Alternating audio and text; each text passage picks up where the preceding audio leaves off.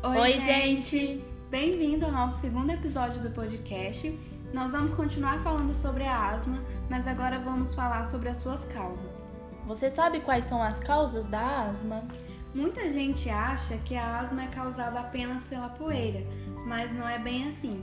A asma tem vários fatores desencadeadores além da poeira, e nós vamos citar alguns gatilhos que podem se manifestar por vários fatores, que são como por alergia, que seria a poeira, ácaro, mofo, pelos de animais, infecções, que são viroses, gripes e resfriados, ou até mesmo as sinusites.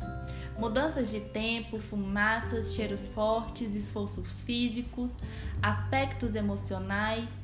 Outras causas podem ser por alguns tipos de medicamentos, alguns alimentos, causas hormonais, fatores relacionados ao trabalho ou à escola e a asma provocada por outras doenças.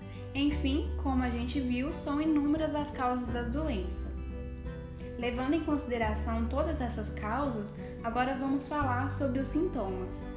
O asmático tem tosse frequente, prolongada, geralmente durante a noite, nem sempre com catarro, chiado, cansaço, opressão no peito, com dificuldade para respirar.